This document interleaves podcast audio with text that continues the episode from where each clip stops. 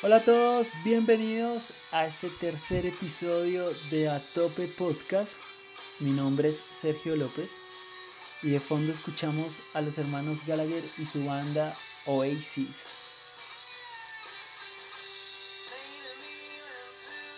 Estos tipos decidieron publicar Stand By Me el 22 de septiembre de 1997. Es todo un clásico de Oasis. Y casi todo bien con los hermanos Gallagher. Digo, casi todo. Porque estos tipos son hinchas del Manchester City. Y todos sabemos que el equipo más grande de Manchester se llama Manchester United. Pero que sin lugar a dudas, el mejor fútbol de Inglaterra se juega en el Emirates Stadium de Arsenal, en Londres. Tienen que ver jugar al Arsenal, de verdad. Bien, quiero comenzar este, este episodio contestando una pregunta que me pareció muy curiosa que me hicieron a través de Instagram, a través del el Instagram de Positive Team, eh, arroba positive.team, en donde me decían, Sergio, ¿qué canciones sonaron en el podcast anterior? Y entonces dije, listo, no les voy a decir las canciones para que ustedes vayan al podcast, las escuchen y me escriban si encontraron las canciones, pero les voy a decir las bandas. Ah, las bandas del podcast pasado fueron ACDC, Led Zeppelin, Queen y los Beatles. Ahí está. Y hoy vamos a escuchar a Oasis, Coldplay, Wizard, The Killers, King. De pronto suena algo más por ahí, pero bueno. Lo que sí les prometo es que voy a hacer una playlist en Spotify en donde voy a estar subiendo las canciones que van sonando en los capítulos de los podcasts para que ustedes la puedan seguir y ustedes puedan escuchar las canciones que van sonando. Creo que es un ejercicio chévere. Además va a ser una playlist bien, bien rockera. Entonces va a tener bastante energía. Bien, vamos a nuestro tema de fondo. He decidido llamarlo el rol como entrenador. Y son aspectos que me marcaron en el proceso de aprendizaje eh, evolutivo como entrenador en estos 7, 8 años. Em, lo primero es que como todo proceso de emprendimiento, eh, no importa en qué profesión lo, lo hablemos, debemos tener una buena recepción a los errores. ¿sí? Los errores son aprendizajes y esos errores son los que nos van a ayudar a mejorar nuestros, nuestros procesos, nuestros procedimientos, para no repetir los errores y poder evolucionar. Y yo creo que lo que hay que quitarse de la mente es eh, tener miedo a cometer errores. No, no debemos tener miedo a, cometer errores. Eh, debemos tomar esos aprendizajes que no fueron tan positivos y transformarlos para poder evolucionar.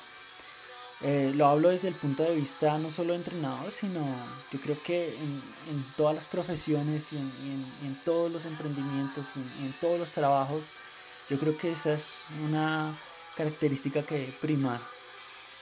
Y bueno, eh, cuando me monté en esa montaña rusa de emprendimiento en 2013, 2012, que comencé a, armar eh, Positive, pues tuve errores por montones, pero yo creo que el gran aprendizaje de esto es tener buena actitud al momento de, embarrarla. Eh, reconocerlos y decir, bueno, ya aprendí esto y no me vuelve a pasar. Errores de todo tipo. Después podemos profundizar en eso. Entonces, elaboré unas, unas características o unas eh, cosas que yo creo que son esenciales tanto para mis colegas entrenadores como para los atletas que van a contratar a un entrenador. Eh, la primera es que como entrenador aprendí a, conocer mis capacidades y mis límites, porque esto va directamente relacionado a algo muy importante y es que el principio con el que yo comencé a ser entrenador, el, el, primer valor o el primer principio que yo comencé a profesar fue que en mis manos tenía la salud de un atleta o de una persona y que esa persona no debería afectar su salud, el, el entrenamiento no debería afectar su salud. Entonces, eso crea una limitante y, esa, y ese límite lo tengo claro y a veces a los atletas no les gusta, pero yo sí lo tengo claro y ese es un límite mío. Yo no puedo llevar a los atletas a sobreesfuerzo, porque si no voy a terminar afectando su salud y eso va a, a recaer su performance, va a bajar su ánimo, su autoestima. Entonces creo que reconocer esos límites es bueno, ¿listo? Saber hasta dónde puedo como entrenador y saber hasta dónde puedo exigirle físicamente a un atleta. Y conocer mis capacidades, mis capacidades es reconocer mis fuertes como entrenador. Si mi fuerte como entrenador es eh, la, la parte física, pues voy a aprovechar la parte física para mostrar nuevos ejercicios, para mostrar nuevas habilidades. Si mi capacidad como entrenador es meramente comunicativa, pues me voy a encargar de transmitir esa información importante para los atletas, para, los, eh, para los, los que deseen mejorar su estado físico y demás. O sea, conocer mis capacidades me ayuda a establecer desde qué punto voy hasta qué punto llego, ¿sí? Y no salirme de ahí porque lo, lo, lo que aprendí en este tiempo es que en la rama deportiva debemos dejar que los especialistas también ocupen su especialidad, entonces no pretender hacer de todo cuando se es entrenador. Lo segundo es em, aprender a llegarle a los atletas y, a los clientes en general. Hay que saber vender bien.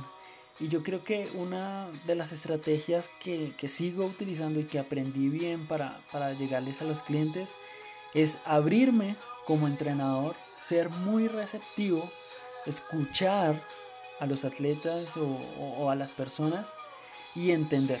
¿Listo? Darle tiempo a la persona para que se exprese como, como mejor pueda o como mejor quiera para conocer sus necesidades. Y después de eso, vender bien. Vender bien para mí es, después de una, de una larga conversación, conociendo a esa persona, darle la oportunidad de que mejore los aspectos que ellos tienen identificados a través de metodologías y de procesos con los cuales yo les voy a enseñar y enfatizo en la enseñanza, no enfatizo en el desarrollo físico de capacidades y entonces tú vas a ser eh, más, vas a saltar más alto y vas a ser más fuerte cada vez. Sí, eso se hace, pero en principio debemos darle ese clic a la gente, ¿sí? haciéndole entender desde la enseñanza, desde la parte académica, que lo que ellos necesitan o quieren se puede hacer y hay una base fisiológica y hay estudios que garantizan que eso se puede hacer y acercarlos al objetivo desde la primera instancia. Entonces creo que, eso, es, eso me lo enseñó la experiencia y, y está súper bien hacerlo. ¿Listo? Lo tercero es diagnosticar correctamente las necesidades de las personas. Y esto va directamente relacionado con entender y escuchar las necesidades de esa persona.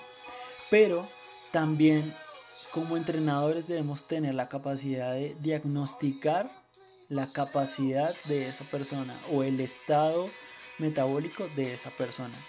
Y el diagnosticar creo que me lo enseñó una gran amiga, Vanessa Melo, la cual me sacó de esa eh, manera tradicional de, de hacer mediciones antropométricas y demás para valorar metabólicamente a una persona, conocer su porcentaje de grasa, sus pliegues, su masa muscular y demás, sino que hoy día hay herramientas tecnológicas que pueden definir esos valores de una manera más eficiente, más óptima y que ese va a ser el primer diagnóstico que yo voy a tener de la persona o del atleta con el que voy a tratar.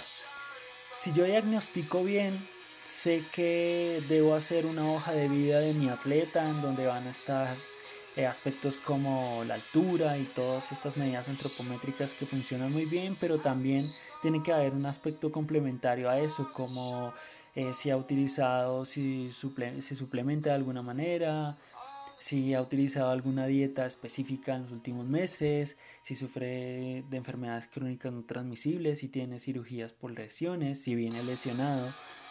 Yo creo que eso, hacerlo dentro de la hoja de vida, me permite hacer un mejor diagnóstico, ¿sí? Y no arrancar de cero con las personas o con el atleta.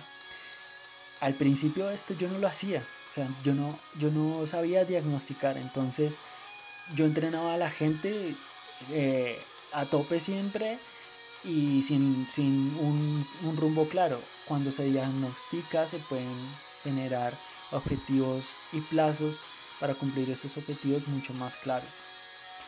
Lo cuarto, em, entender que hay una especialidad para cada tema. En el deporte, al igual que en otras eh, eh, profesiones, el entrenador no puede pretender hacer todo. O sea, em, no podemos ser el coach y también ser el nutricionista y el psicólogo deportivo y también el fisioterapeuta.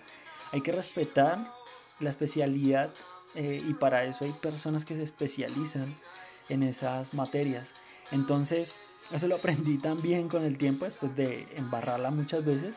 Y es eh, cuando la persona necesita ir al nutricionista, lo identifico dentro del diagnóstico y de una vez lo dirijo a esta especialidad. Y a pesar de que yo pueda dar unas recomendaciones básicas, intento que siempre vayan directamente con el especialista. Lo mismo en cuestiones psicológicas y lo mismo en cuestiones de fisioterapia. Eh, como entrenador aprendía que no tengo que hacerlo todo, ni tampoco tengo que eh, ser un experto en todo, sino que hay personas en las que me puedo apoyar que pueden resolver esos temas teniendo una perspectiva mucho más eficiente. Entonces respeten la especialidad en todos los temas, no solo en el deporte. El quinto es utilizar métodos de planificación y control del entrenamiento. Al principio mi planificación era a diario, ¿sí? Con el tiempo aprendí a hacerlo a semana y después aprendí a hacerlo a mes. Pero después de que lo hacía a mes, esas planificaciones de los planes de entrenamiento eh, olvidaba ponerle constantes eh, mecanismos de control a ese plan de entrenamiento para que funcionara. Entonces hay que ser riguroso con los principios de entrenamiento. Yo creo que después voy a hacer un podcast explicando los principios del entrenamiento. Pero dentro del fitness y dentro de los deportes de larga duración, la planificación, la ejecución y el control tienen que ir bien amarradas. Y yo tengo que tener metodologías para poder planificar bien y controlar bien. Ya más adelante les voy a explicar cómo lo hago yo. El sexto punto es ir de lo básico, de lo extremadamente básico a lo extremadamente complejo, en cualquier área del deporte. ¿Listo? Em, si ya hice un buen diagnóstico de esa persona, y sé que es demasiado sedentaria y pretende correr un 5K en tres meses, yo tengo que comenzar desde lo básico y lo básico es mirar su marcha, su manera de caminar, diagnosticar su postura, mirar si tiene una buena técnica. Hasta ahí la persona todavía no ha corrido. Se, se trata de comenzar a enseñar lo básico desde un buen diagnóstico para llevarlo a lo complejo. Lo complejo en este caso para correr un 5K en tres meses sin, hacer, sin venir de hacer nada de ejercicio eh, sería eh, mirar su técnica, mirar su marcha y llevarlo poco a poco hasta sostener un ritmo constante por kilómetro a una buena frecuencia cardíaca y concentrarse en la capacidad.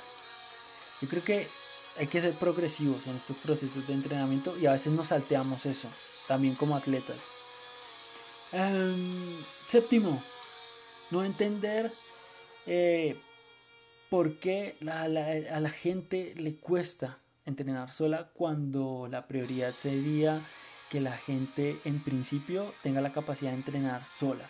Es por esto que yo no entreno grupos que no conozco y de por sí las clases grupales a mí no me gustan para nada. Entrenar a masas, a muchas personas que están haciendo todo lo mismo a una intensidad diferente sin conocer la necesidad de la persona, me parece que no es lo correcto. Lo que hago para entrenar grupos o lo que hago en Positive cuando los entreno a ellos, a los chicos que hacen running, ciclismo, natación, y los unifico, es llevarlos a un nivel en donde sea homogéneo para todos, ¿sí? Y, y eso lo logro cuando conozco las capacidades de mis atletas, antes no, por eso aprendí a que entrenar grupos es un poco complicado y riguroso y que yo debo conocer el grupo y la población antes de comenzarlos a entrenar. Va a ser básico y esencial. El octavo punto es estar en capacidad física como entrenador. ¿sí? Se, no solo ser el entrenador eh, que típico de educación física que tuvimos en el colegio, que nos mandaba a hacer algo de ejercicio, de actividad física y se quedaba sentado o, o era gordo o era perezoso o no tenía buena actitud. No, yo debo tener la capacidad física y mental de entrenador, ¿vale? Para que los demás se contagien de esa actitud y estén siempre motivados. Difícilmente, si no tengo la capacidad física y la experiencia, podré guiar a una persona que va a correr sus primeros 5 kilómetros. Si yo no sé qué se siente correr 5 kilómetros y cuál es el nivel de esfuerzo que necesita esa persona, pues no se lo voy a poder transmitir. Entonces es muy importante contar con la capacidad física y la experiencia. ¿Listo? El 9. Priorizar la habilidad sobre la capacidad. Yo creo que esto es muy importante y va amarrado del punto 6, que era ir de lo básico a lo complejo, pero es que muchas veces nos encargamos de atacar la capacidad primero.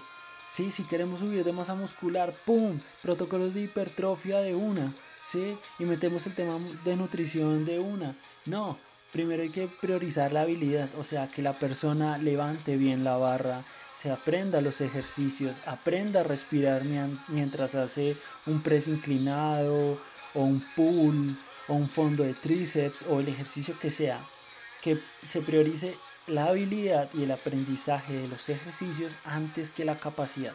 La capacidad se va a desarrollar con el tiempo, pero prioriza la habilidad y la técnica para evitar lesiones, para evitar molestias a futuro. Y último punto, es crear un método.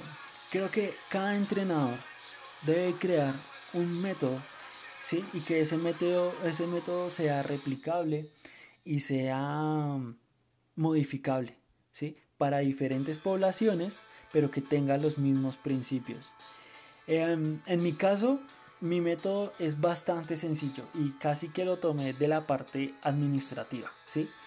Y es hacer un buen diagnóstico, o sea, diagnosticar, hacer una buena planificación con base en lo que diagnostiqué y encontré en, las valoraciones y diagnósticos que hice previamente, planificar con base en esos diagnósticos, hacer la ejecución con base a la planificación que se hizo, que la ejecución como tal sería el desarrollo de los entrenamientos y a esos entrenamientos ponerles un mecanismo de control. Entonces, en la parte de diagnóstico, transportado a la parte deportiva, la parte de diagnóstico sería meramente las valoraciones metabólicas, las valoraciones técnicas y demás que yo necesite para comenzar a hacer o a diseñar un plan de entrenamiento. Con ese diagnóstico yo planifico, hago un plan, hago un macro, hago un meso, hago un microciclo de lo que de las tareas y actividades que se tienen que hacer eh, considerando volúmenes, cargas, intensidades, densidad y demás principios de entrenamiento. Y una vez lo planifique, paso a la parte de ejecución, que sería el, el, propio entrenamiento como tal, la dirección del entrenamiento, en donde verificamos que la persona lo haga con las cargas y la intensidad y el volumen necesario para generar un estímulo y un cambio en esos valores que encontramos en el diagnóstico. Y a, ese, a esa ejecución es importante darle un control. Y ese control de, entrenamiento lo hago de dos formas. Uno, en la parte fitness, lo hago a sensaciones de las personas, ¿sí? Como por ejemplo cambios de hábitos, es el mejor control del entrenamiento que pueden tener. Y en la parte de rendimiento físico o, los deportes de larga duración, eh, tenemos muchos números, ¿sí? Y el mecanismo de control básicamente es el dispositivo de medición que tenemos para realizar nuestras actividades. Y en esa medición tener frecuencia cardíaca, si corremos, distancia, eh, otros valores como zancada puede funcionar, en, sí, en ciclismo los vatios, la cadencia, la velocidad, de nuevo la frecuencia cardíaca, en natación las brazadas, em, los desplazamientos y demás. Eso me lo puede registrar un dispositivo y ese va a ser mi mecanismo de control. De esta manera lo hago, lo replico y lo aplico ¿sí? a diferentes poblaciones modificándolo según las necesidades que me vayan presentando las personas. Pero va a ser la manera fundamental en, la que yo puedo encajar un plan de entrenamiento a un método que sea seguro y que yo pueda garantizarle a la persona que va a ser confiable para desarrollar sus objetivos. Es bastante importante expresar como entrenador ese método desde el principio para que la gente entienda qué es lo que se va a hacer y cómo. ¿Vale? Bien, espero no haberme extendido tanto. De fondo escuchamos a los King. Y espero esta charla haya sido de su gusto. A mis amigos entrenadores que me han escuchado, que hayan aprendido algo. No me las sé todas, pero tengo algo que enseñar. Y espero me escuchen en el próximo podcast. A tope.